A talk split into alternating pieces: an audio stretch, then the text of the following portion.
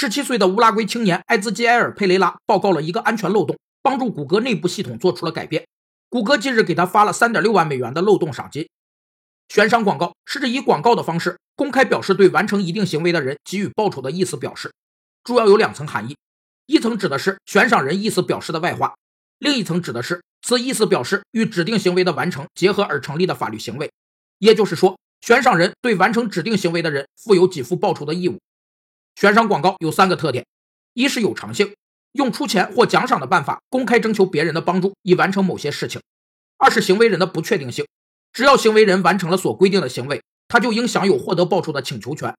三是注重结果性，悬赏人并不关心行为人如何完成该行为，反之，只要没完成指定行为，不管付出多大代价，都得不到报酬请求权。二零一七年，谷歌共向二百七十四名研究人员发放了二百九十万美元奖金，最高金额是十一万二千五百美元。